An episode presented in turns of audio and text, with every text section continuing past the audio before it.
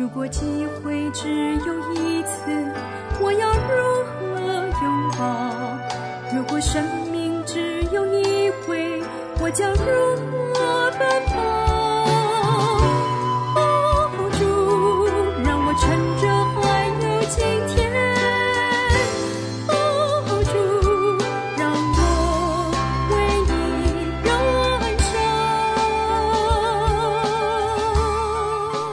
我们不是单打独拼，我们是相互分享，好让我们讲台的侍奉更被神使用，好让我们教会的弟兄姐妹邻里得饱足。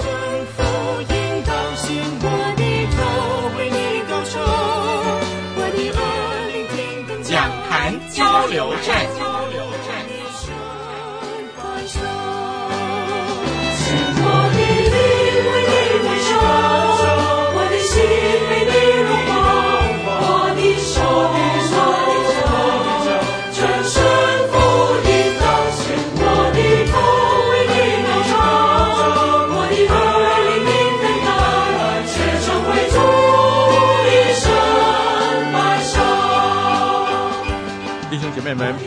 我是林老师。这时候，我们一起来读神的话，《路加福音》十二章四十九到五十九节的经文。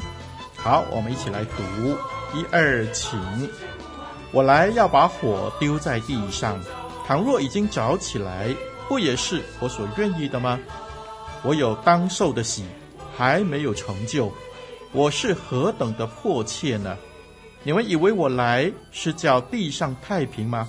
我告诉你们，不是，乃是叫人纷争。从今以后，一家五个人将要纷争，三个人和两个人相争，两个人和三个人相争，父亲和儿子相争，儿子和父亲相争，母亲和女儿相争，女儿和母亲相争。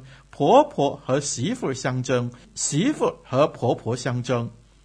耶稣又对众人说：“你们看见西边起了云彩，就说要下一阵雨，果然就有；起了南风，就说将要燥热，也就有了。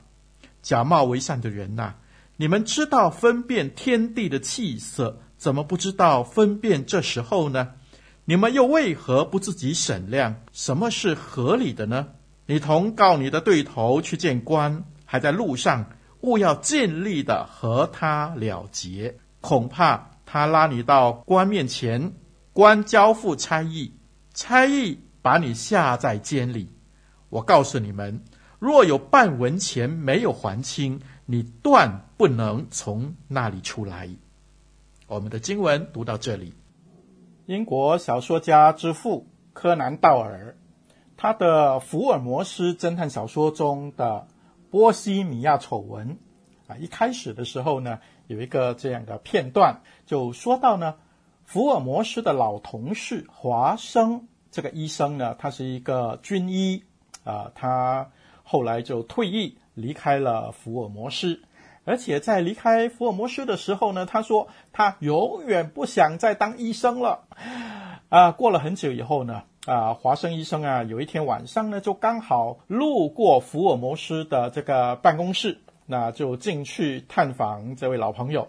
他按了门铃，那么福尔摩斯呢，就邀请他走过走廊啊，看到他过去的办公室，然后福尔摩斯很高兴的、很友善的就说：“哎，老同事，来，请坐。”才坐下不久之后啊啊，福尔摩斯就开口说：“哎，华生啊，恭喜你啊，你结婚了，你的婚姻生活过得还不错啊。哎呀，你已经增加了七磅了，你已经发胖了。哇，这个华生还来不及反应呢，这个福尔摩斯又继续说了：哎，你不是说不做医生吗？你现在又重新干回你的老本行了啊，又开始行医了。”那个华生医生说：“你怎么知道的啊？还有我知道呢，你是在乡下行医的，对不对呀？最近下大雨，被淋湿了吧？呃，但是可惜呢，你这么细心的人，你怎么会请一个这么样粗鲁笨拙的女仆人呢？让你很头痛吧？这个华生听了之后啊，就大为震惊啊！哎，我什么话都没说，你好像什么事情都知道啊？你在窥探我啊？华生说啊，你真的是太厉害了啊！的确呢，我前几个星期是下乡走了一趟行医，结果呢被雨淋湿了，非常的狼狈啊！可是我已经换衣服了呀。真想象不出你是怎么样推断出来的。那么至于这个女仆人呢？哎呀，真的是无药可救了。所以我顺便呢，就叫我的太太啊，把她给辞走了。呃，但是这一点，我真的不明白你是怎么去推断出来的呢？福尔摩斯呢，自己就哈哈哈笑起来了哈。他说：“其实这件事情很简单啊。”他说：“啊，你看你的左脚的鞋子啊，就是被我的火炉照到灯光的那个位置。”你的皮靴上呢，有六道几乎平行的刮痕，那很明显的呢，就是曾经啊有非常多的泥土粘在那个地方。但是呢，有一个粗心大意的人，一定不是你太太，就是你的佣人了。那就把它刮掉泥土的时候，不小心划破了你的靴子，让你很头痛，对不对吧？这件事情呢，我有四个推断。第一。你曾经在天气非常恶劣的情况里头出来了。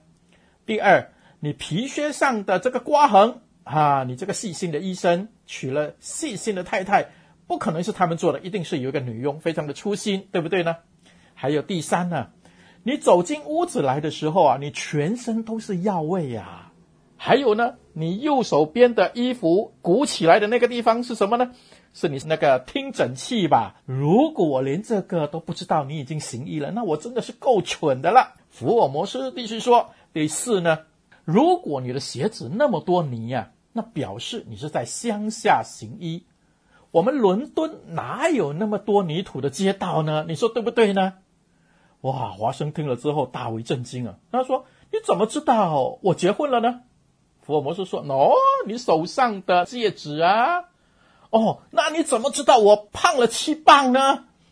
他说啊，每一个结了婚的人都会发胖的啦，胖了多少呢？没人知道，随便说一个数字就可以了。哈哈哈哈，两个老朋友呢，见面的时候非常的欢乐。华生医生啊，不仅也笑了一阵子。他说啊，哎呀，在你解释推理的过程之前呢。啊，我真的是一头雾水啊！你怎么这么厉害，什么都知道？我以为你在窥探我呢。但是听了你的解释之后呢，事情总是这么样的简单，简单到滑稽可笑的程度啊！福尔摩斯说：“的确如此。”这时候呢，他就拿起一支的雪茄，然后继续说：“下面那句话很重要啊。”他说：“你是用眼看。”我是用心观察，这两者有明显的区别。我再说一次，福尔摩斯说：“你是用眼看，我是用心观察。”弟兄姐妹，今天和大家探讨这个题目，是用心经营。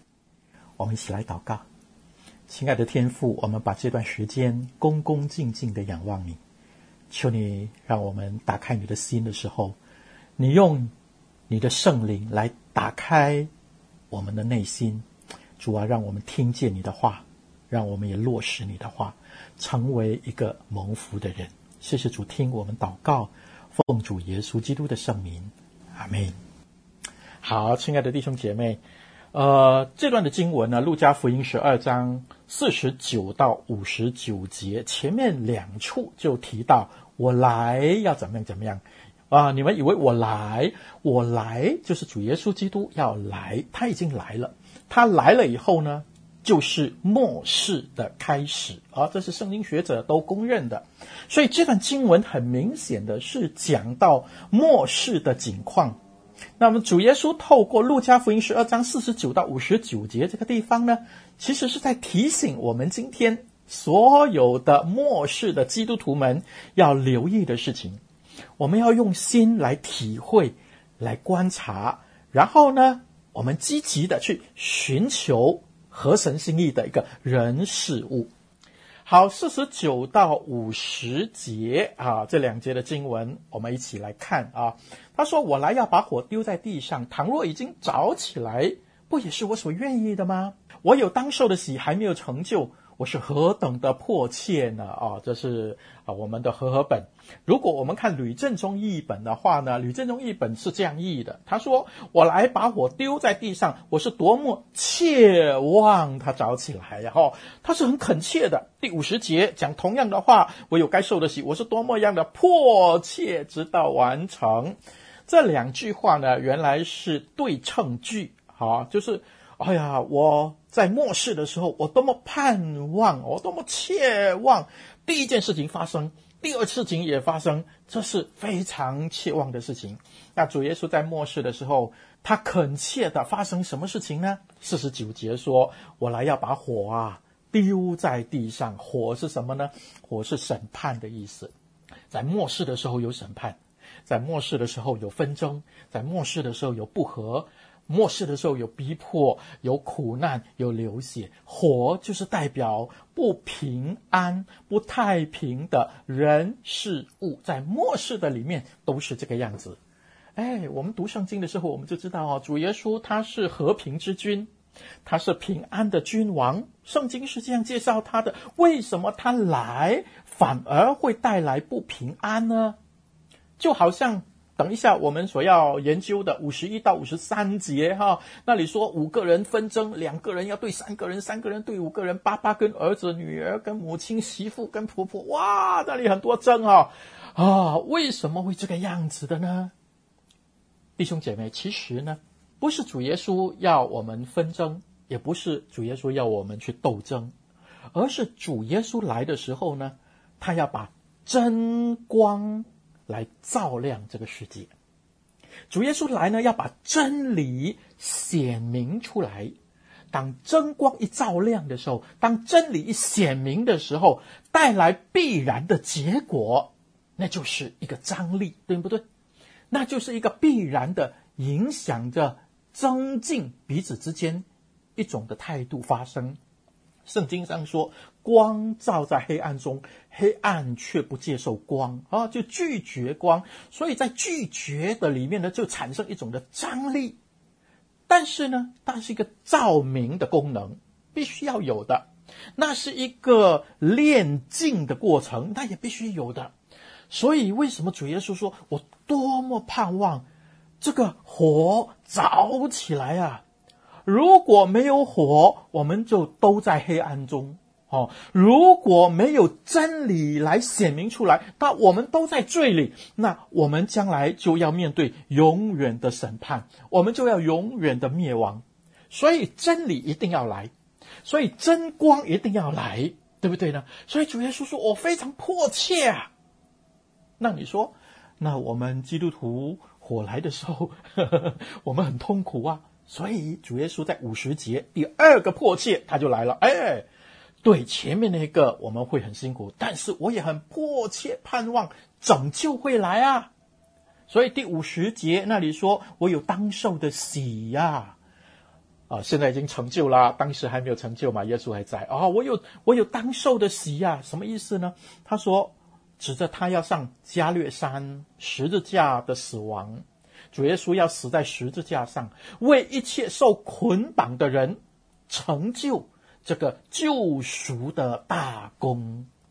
主耶稣要受鞭伤，主耶稣要受刑罚，主耶稣要成为咒诅，主耶稣要成为贫穷。我当受的喜，但是感谢主，圣经告诉我们说，他受鞭伤，我们得医治。他受刑罚，我们有平安，有喜乐；他成为咒诅，我们可以得到福杯满意；他成为贫穷，我们可以成为富足。弟兄姐妹啊，我们的主耶稣乐意的，天天的将他荣耀丰富的生命赐给我们。他多么乐意的，天天把他真理的仁义赐给我们。他多么乐意天天把他的圣洁的尊贵的生命赐给我们，他多么盼望天天把他柔和的能力的生命赐给我们，他多么盼望乐意天天将他的谦卑的、坚强的生命，完完全全的倾倒给我们，赐福给我们，好叫我们能够胜过那个活的考验，能够荣耀主的生命。那你说，那我要怎么样得到呢？我要如何回应主呢？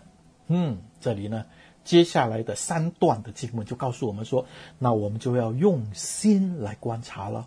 所以弟兄姐妹，这时候巴不得我们用心来聆听、来观察主给我们的教导啊。好，我们先来看第一段，那就是五十一到五十三节。五十一到五十三节，我们先把这段经文读出来啊。啊、你们以为我来是要叫地上太平吗？我告诉你们，不是的，乃是叫人纷争。从今以后，一家五个人将要纷争，两个人、三个人和两个人争相争，两个人和三个人相争，父亲和儿子相争，儿子和父亲相争，母亲和女儿相争，女儿和父呃和母亲相争，婆婆和媳妇相争，媳妇和婆婆相争。哇，很多争啊！短短的。三节的里头呢，有十个争啊，哈哈，那是一件很可怕的事情啊。主来，呃，要叫家庭不和吗？不是，正如刚才我们所说的，因为他来了，争光要照耀，张力就必然出现，这是一个理所当然的一个结果。在这个末世的境况的里头，我们看见一件事情啊，真正的平安不一定是没有纷争。外表的平静不表示真的和平哦，这个我们一定能够同意，因为我们华人常常是这样，对不对？啊，常常啊，不要说不要说，大家和平没事最好啊。这段的经文其实是引自哪里呢？引自弥迦书的第七章第一到第六节的这段经文。我们看弥迦书那里呢，就说到好多的东西呀、啊。第二节那里说啊，有杀人的事情，好，有作假的事情，有弟兄之间啊，兄弟之间彼此勾心斗角的事情啊。第三节有贿赂的事情，第三节还有那恶意批评，很多的不好的事情发生。第四节在末世怎么样呢？没有亲情的事情啊，许多败坏的人性的问题。第五节那里没有亲情，没有友谊，哇，那里说，甚至是你的妻子啊，你最亲近的人啊，在末世的里头啊，都会给我们许多许多的麻烦啊，要很小心哈、啊。这个是米迦书给末世的人的一个提醒，所以主耶稣是引用米迦书的背景。如果我们看一下新约怎么说。新约在提摩太后书三章一到七节那里说，在末世必有危险的日子来到。什么危险啊？哇，列下来一大串啊，好多好多好多危险的事情啊！弟兄姐妹，主耶稣来是把许多的东西显露出来。主耶稣来就是要炼尽各种的罪行。那如果我们一起作恶啊，你这样做，我也这样做，我们大家就一起做，那就太平了，对不对？那就没事啊，那就和平啊，太平了。但是如果我们不一起做呢？如果我们才能说，哎，主耶稣不是这样说的，哎，真理不是这样说的，那就怎么样啊？真的会着火啊，对不对呢？哈哈，这是很自然的反应了哈。相信主耶稣的时候呢，啊，很多的父母都反对。很多开始，我们的朋友都来讥笑我们，对不对？这把火，哦，一定会着起来的，对不对呢？啊，刚刚信主的年轻人呢、特别是年纪比较轻的青年人、少年人，最害怕的是什么？新年哇，新年我们都很开心，他们很怕，为什么呢？哎呀，牧师怎么办？他们叫我这个，叫我拜，叫我那个啊，不可以啊，怎么办？年纪大一点要结婚的时候呢，那也很麻烦的。哎呀，牧师怎么办呢？哇，火一直着起来，一直着起来啊！清明节怎么办呢？哦，火会着起来啊，对不对呢？像不像啊？很像哦，让我们很多的煎熬，怎么办呢？哎呀，我们妥协不就好了吗？对吗？妥协就太平了，大家都太平了，对不对呢？主耶稣说：不不不，不是这样的。主耶稣说什么呢？主耶稣说：“我们当爱我们的父母，没错，但是我们更当爱天上的阿爸父。所以这段经文告诉我们：第一，要追求在主耶稣里真正的和平。怎么样得到真正的和平呢？怎么样爱我们天上的父呢？好，有两点要跟大家分享。第一，在心智上，心智上，我要先追求主的拯救，我要先得到这个丰盛的生命。正如刚才我们所讲的，我要先得医治、得平安、得喜乐、福杯满溢，先成为富足，有荣耀的丰富，有真理的仁义，有圣洁的尊贵，有柔和谦卑、能力啊刚强等等的这些。我们因为主的缘故，我们就得到这一切，我们就能够有力量的来追求更美好的生活。好，我们要爱我们的父母。不过，第一，我们在心智上先要追求这位天上。父的心意，我们先相信他，认识他。第二呢，我们要在行动上靠着主的大能，我们追求真正的平安。我们追求爱我们天上的父，怎么样爱法？那就是按照主耶稣，按照圣经里头所吩咐、所教导的来行动了。对我们的父母，我们要孝敬他，对不对呀？圣经说得很清楚，在主里孝敬父母啊。对我们的伴侣呢，我们要爱他，我们要保护他，我们要尊重他，这就是爱我们的父。我们对我们的朋友，我们要爱他，我们要真诚。我们看到他的需要的时候，我们要伸出我们的援手，这是圣经给我们的教导。我们怎么样对我们的儿女呢？我们要尊重他。不要惹儿女的气啊！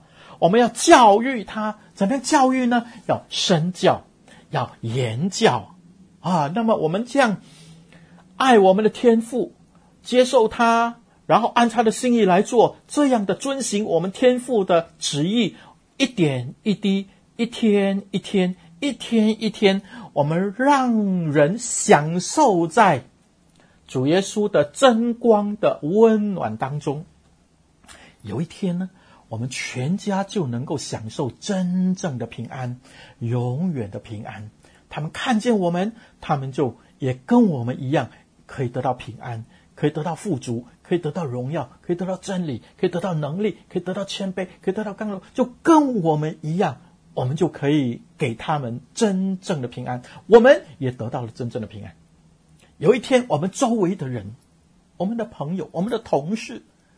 因着我们对神旨意的遵行，我们不是跟他们苟同啊，他们犯罪，我们一起犯罪，不是，而是我们遵行神的旨意。然后呢，我们就开始影响我们周围的人，让他们感觉到真光的宝贵。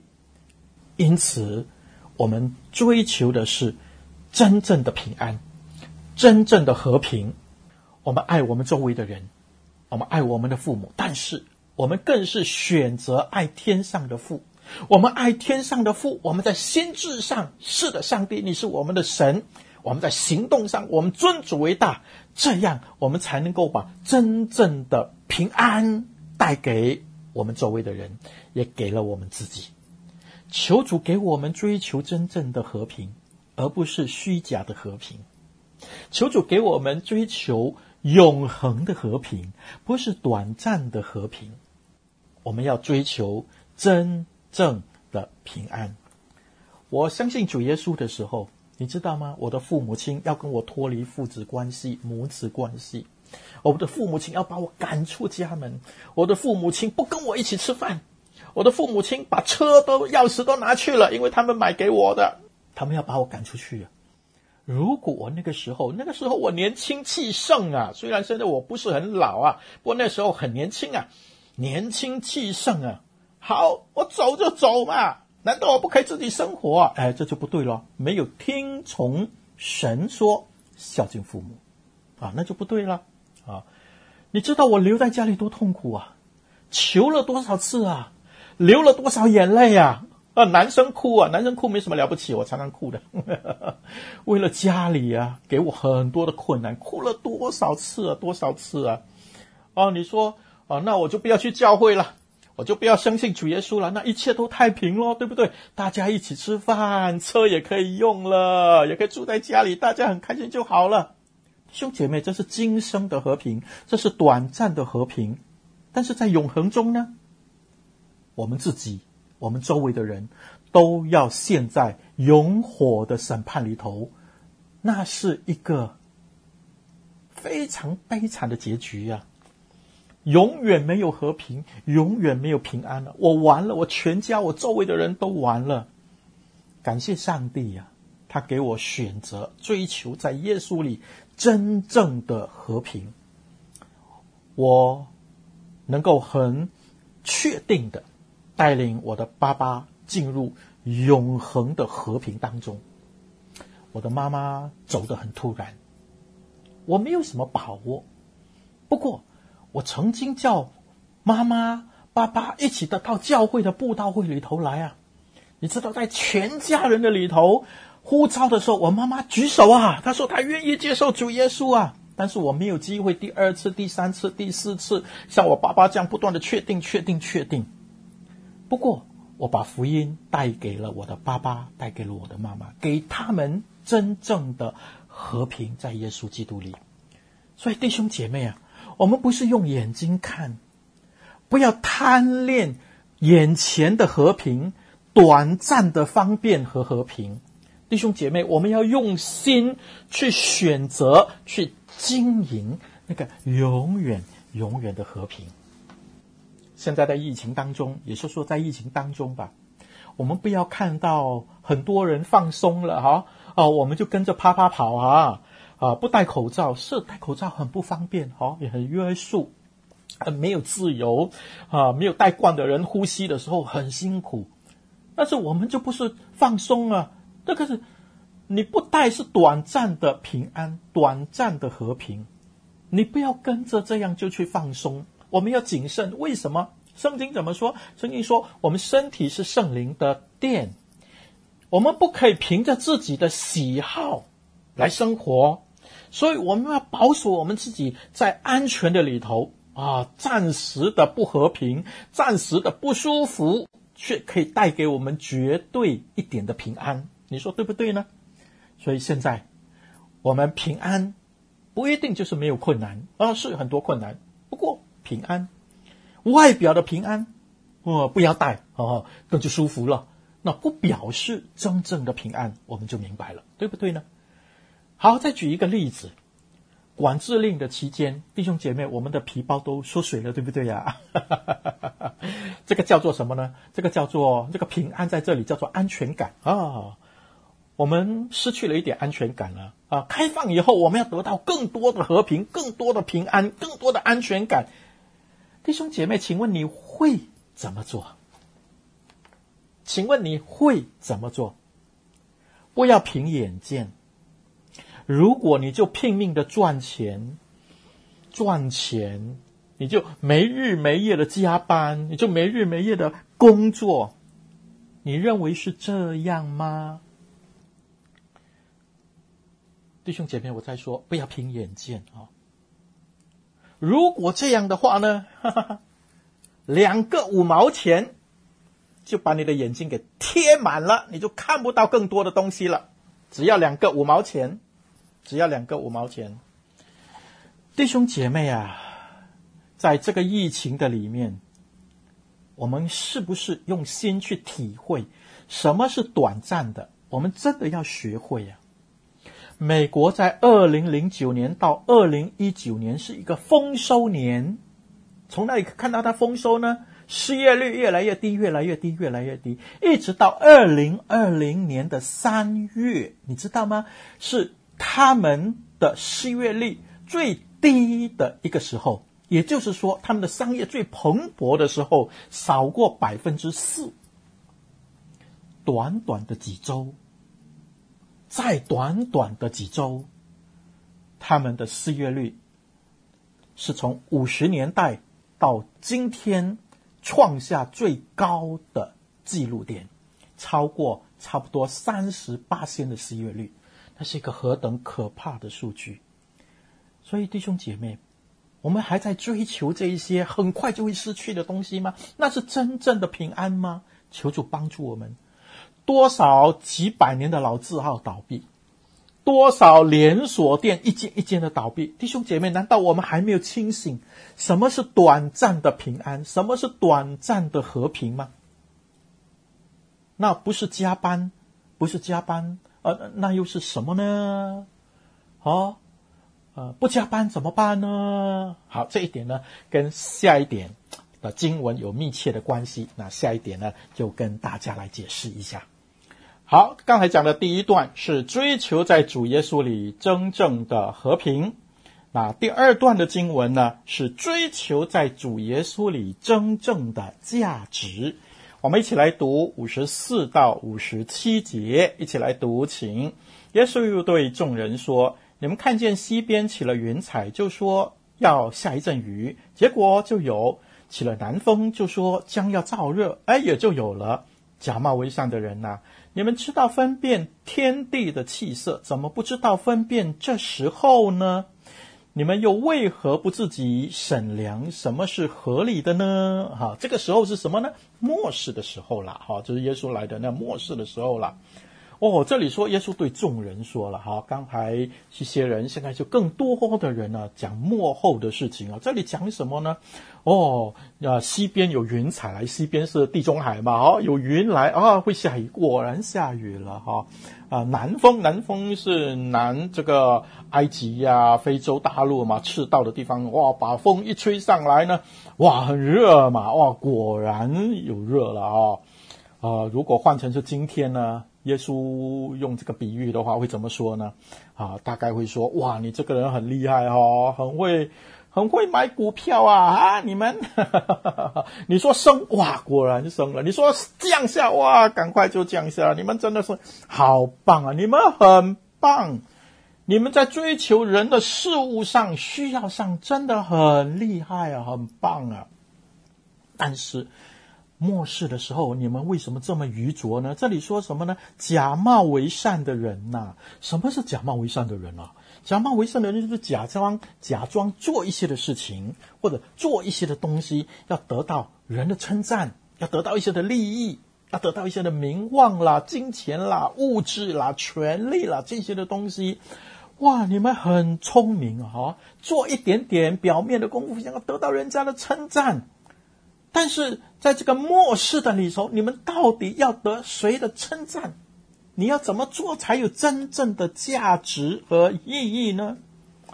弟兄姐妹，我们许多的时候哈，我们很懂得用尽我们的全心全力为自己的前途打拼啊，为自己的荷包打拼啊，为自己的名声。好，为自己的权利打拼啊！好，所以现在很多人都说：“哇，牧师啊，你们现在都一个一个成为网红啊！”我才不是，哈哈哈，我每次祷告完了之后就洗掉了啊！这不是我所追求的。我们要追求的是什么？真正的价值啊！我们多少人的心里真正的爱主啊？有吗？我认识很多的人吗，很会想。但是很少想主耶稣，很会讲，但是一讲到福音，讲到主耶稣，讲不过来啊。讲他的产品，哇，滔滔不绝；一讲到圣圣经，讲到信仰，呃呃呃，什么都讲不出来。很会拼啊，为他的生活，为他的工作，但是一讲到侍奉，呃呃呃，又来了哦，不愿意为主工作。主耶稣说：“你们很棒啊，很会分辨，但是。”你们在末了的时代，你们能不能够有一个正确价值观的分辨？求主帮助我们这段经文，让我们知道什么叫做追求在主耶稣里真正的价值。我们人怎么会不知道人总有一死呢？每天都在看那么多人死。求主帮助我们。主说死后且有审判，这是我们知道的。所罗门说：“我们怎么会不知道呢？一切都是镜花水月，不是吗？我们的生命何等的脆弱，在这个疫情的里头啊，这也是啊摩西所说的。我们的生命何等的脆弱，转眼成空啊！就像诗人所说的，我们的生命何等的短，何等的少啊，好像手掌一样而已啊。以前我常常听人家说，哈，日本的钞票一下子就没了。”现在过去我听日本钞票，啊，好像离我很远，现在逼在眼前了。我可以风光很久，但是几个月就可以让我破产，这是真真实实的事情。你就认出分辨火的审判，还有主耶稣的拯救是那么样大的分别。我们从这里，我们就可以判断出世间短暂的一切和主耶稣要永恒给我们的一切，那个分别是何等的大。我们是不是能够？很棒的，找到那个真正的价值。是的，弟兄姐妹，我相信每一位弟兄姐妹都很棒，所以我们应该追求真正的价值才对。您说对吗？我刚才说，我们两个五毛钱就啊，把我们一生都遮蔽了。哈哈哈。那我要怎么做才可以得到主耶稣给我们真正的价值？我们所要的每一天的生活的需要，我到底可以怎么样做到呢？我到底可以怎么样满足到呢？介绍一个人，这个人叫做 Demos 啊，德摩斯，他是谁呢？他是美国自由公司的创办人，也是总裁，也是董事会的主席。这个人拥有五家的人寿保险。他要，他有我们所要的东西，对吗？他有名望，他有地位，他有钱，他什么都有，对不对？在他的生命中，你知道吗？他常常说，他把上帝摆在他生活中间的第一位。上帝报答他，在他的办公桌的对面前面就有一个牌匾，就写了这一句话：做些神。做些非神帮助，否则必败无疑的事。所以他说，他每天战战兢兢的依靠神。为什么呢？因为每一件事情，如果不是神的帮助，必败无疑呀、弟兄姐妹，这是不是我们的体会啊？每一件最小的事情，如果不是神的帮助，必败无疑呀、我们要天天的依靠神。这个人怎么样依靠神呢？他的儿女这样的分享，他有七个孩子，他有一个女儿代表他的家人这样说：“他说，爸爸给他们几个很重要的印象。第一个，他说，在他们最早对爸爸的记忆的里头，爸爸总是每一天很早的起身，然后第一个时间就跪在上帝的面前，向上帝祷告、交通。”然后读上帝的话，开始他的一天，这是小朋友们最先对爸爸的一个印象。第二，他说他属灵的聊天，绝对不是只保留到礼拜天在礼拜堂里，属灵的聊天几乎是在他生活的每一个部分，都和上帝的原则产生关系的一种的谈论，多么样的宝贵啊！然后他他们说，当他们啊、渐渐长大以后啊，到外婆去工作了，离开家了，爸爸每一天的短讯或者是偶尔的电话，每一天每一次都提醒他们一件事情：在你的生命当中，必须完完全全配合上帝的承诺，否则喜乐不会临到你们。他是这样的教导他的儿女的。哇，弟兄姐妹，这一个人他不是不知道，他每一天忙碌的生活，他不是不清楚，他每一天要绞尽脑汁做多少的计划，他不是不知道，他每一天要用很多的时间，不断的勤奋不懈的工作，但是这一个人，他保持每一天灵修祷告的时间。他是把上帝放在他生命当中的第一位，弟兄姐妹，这是我们可以学习的榜样，这是真正的价值核心所在。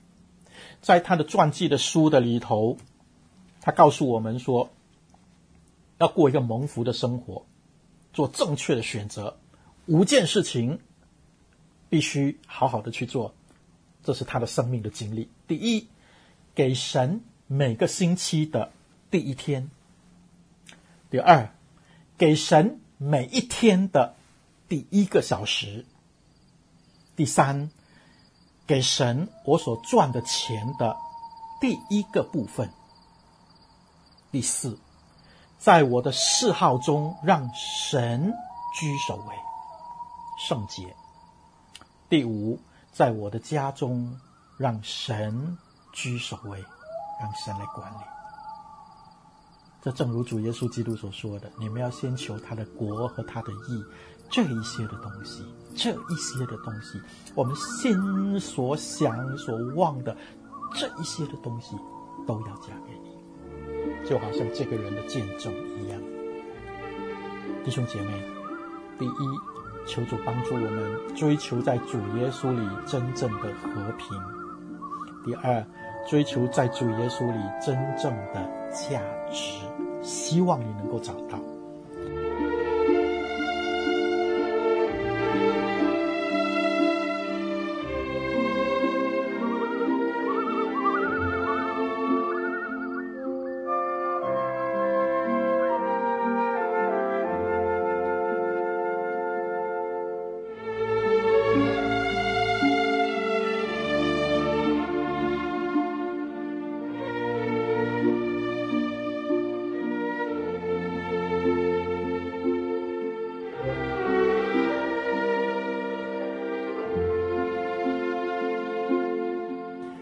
第三，我们要讲最后两节的经文，追求在主耶稣里真正的生命。那这一个生命呢，应该是一切的开始。就像刚才我说的，我们的心智上应该第一件事情开始。为什么主耶稣把这两节放在后面呢？啊，我想这是主耶稣非常经典的布局。他希望把最重要的殿后放在最后，让我们听完这个信息以后，能够把这个最最深刻的印象留在我们的头脑里头久一点。那就是要追求在主耶稣里真正的生命。第五十八、五十九节，来，我们一起读：你同告你的对头去见官，还在路上。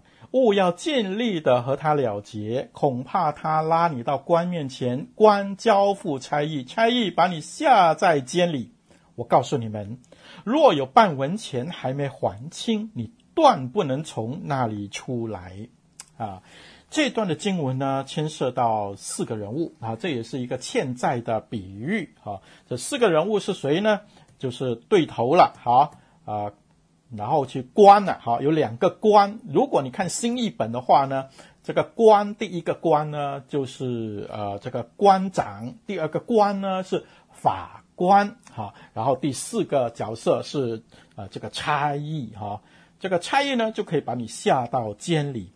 那我们的对头是谁呢？哈啊，告你的对头啊啊，那我们的对头是谁呢？啊，如果我们没有行上帝所喜欢的，我们的对头。就是上帝啦，啊，我们的对头就是上帝，啊，他是原告，那官是谁呢？受审案的那个呢？还是上帝？法官呢？裁决的那个人是谁呢？还是上帝？把我们下到监里的差役那个人是谁呢？还是上帝？这段经文在告诉我们什么呢？这段经文在告诉我们，主耶稣说，在末了的时代。非常重要的事情，追求在主耶稣里真正的生命。你要好好的认识主，你要好好的接受这个福音啊！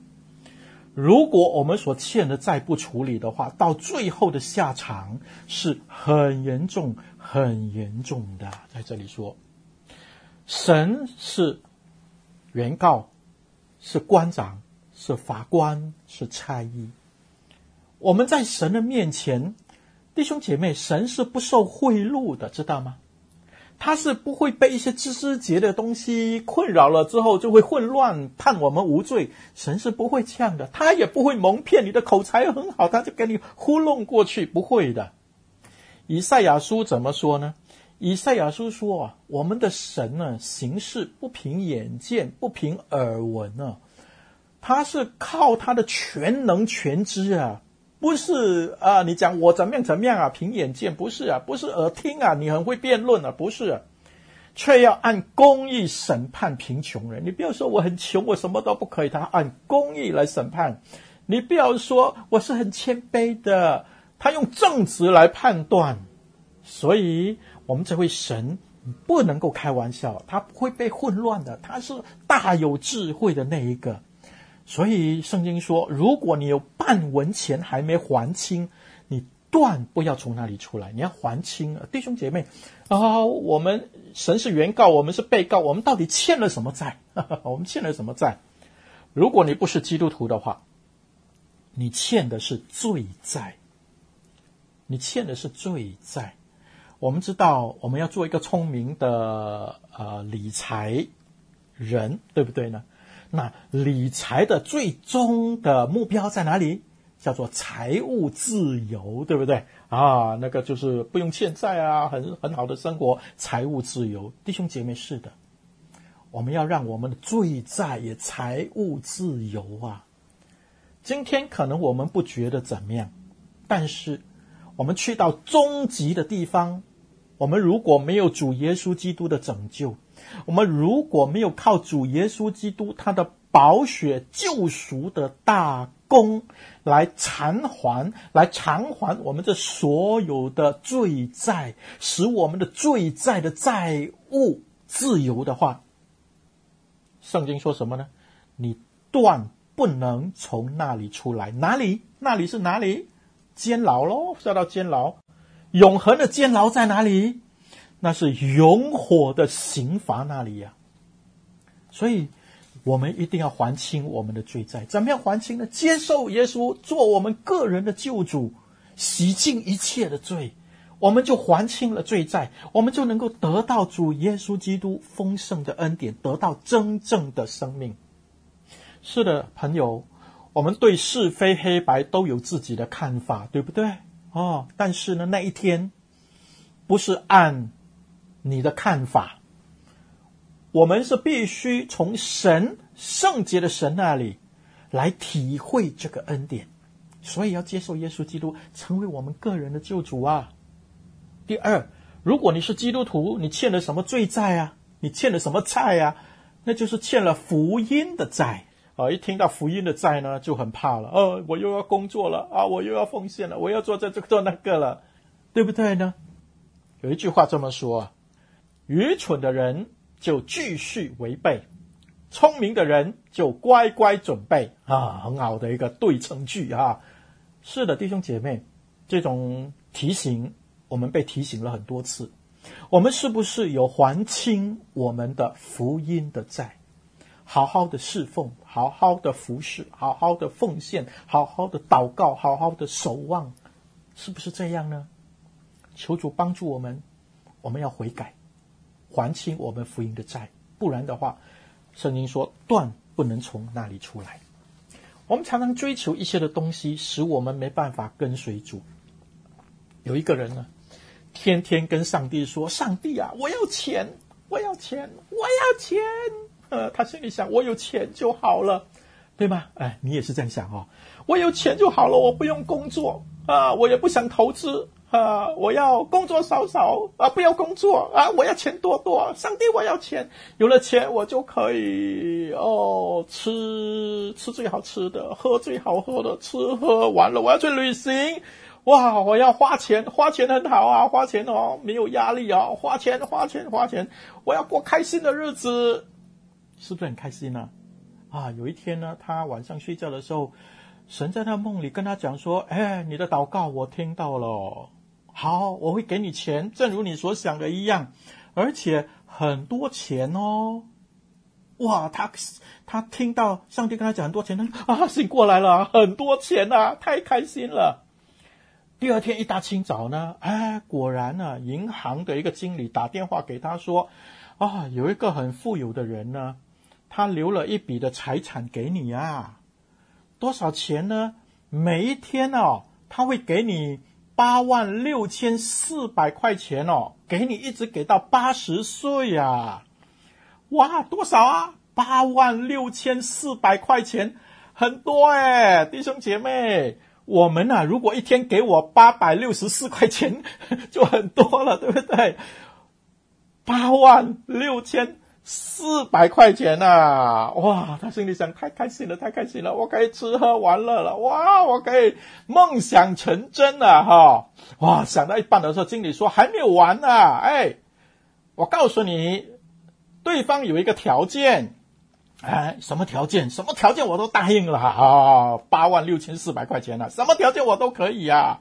好，那八万六千四百块钱给你的条件就是你每一天都要花光。哇，不是月光族诶，是日光啊！啊，不是月光啊，日光啊，而且是八万六千四百块钱呢、怎么花呢？啊，经理说，如果你哪一天没有花完的话，这个合约就停止了，不再供应了。弟兄姐妹，如果你拿到这八万六千四百块钱，每天要花光，日光族，你会开心吗？你会开心吗？开心哦！哇，我想吃吃吃吃什么吃啊？海底捞啊，捞到你手软脚软啊！八万六千四百块。你要吃多少的乳猪啊？哇，乳猪很好吃！八万六千四百块的乳猪，吃到变猪了。你要喝最好的，我要喝咖啡最好的，喝八万六千四百块咖啡。你要喝什么？你要旅行，每天八万六千四百块旅行，所以你每一天旅行吃喝，旅行吃喝，旅行吃喝，旅行吃喝，旅行吃喝。弟兄姐妹啊，你是要过这样的日子吗？你觉得这样的日子会开心吗？你想想看，会不会有一天，这个人一醒过来，每一天醒过来最痛苦的事情就是我怎么样花八万六千四百块钱呢？对不对？我想尽办法，今天我要怎么样花八万六千四百块钱呢？每一天醒过来啊，就想这件事情啊，久而久之就忧郁症啊，每一天想到钱就心脏病啊。每一天想到钱，啊，八万六千四百就高血压了，最后自杀。弟兄姐妹，我们眼睛看的和平、价值、生活的福乐，不一定就如我们眼所看的那么样的真实的。那恐怕，如果我们得到的时候，那是一个另外一种的咒诅。另外一个紧箍咒，另外一个压力，另外一个混乱，另外一种的灭亡啊，对不对呢？弟兄姐妹，亲爱的听众朋友，你知道我们每天真的有八万六千四百吗？不过不是钱，八万六千四百秒，这就是神给我们每一天的资产，这就是神给我们每一天的机会。这就是神给我们每一天的恩典，朋友、弟兄姐妹，你去观察一下，你去想一想，我们身边那些爱主的弟兄姐妹，他们是如何用心去经营他们丰盛的生命的？他们不一定拥有世人所渴望看到的、得到的，但是他们却拥有了这个世界上无法给他们赐予他们的平安。喜乐、满足、福杯满溢、荣耀、丰盛、真理、仁义、圣洁、尊贵、柔和、谦卑、能力、刚强，你说对不对啊？这种的生命何等令人羡慕！这是一个蒙福的生活，所以弟兄姐妹，不要用眼看，弟兄姐妹用心。来经营神给我们的生活。我走过最幸福的路，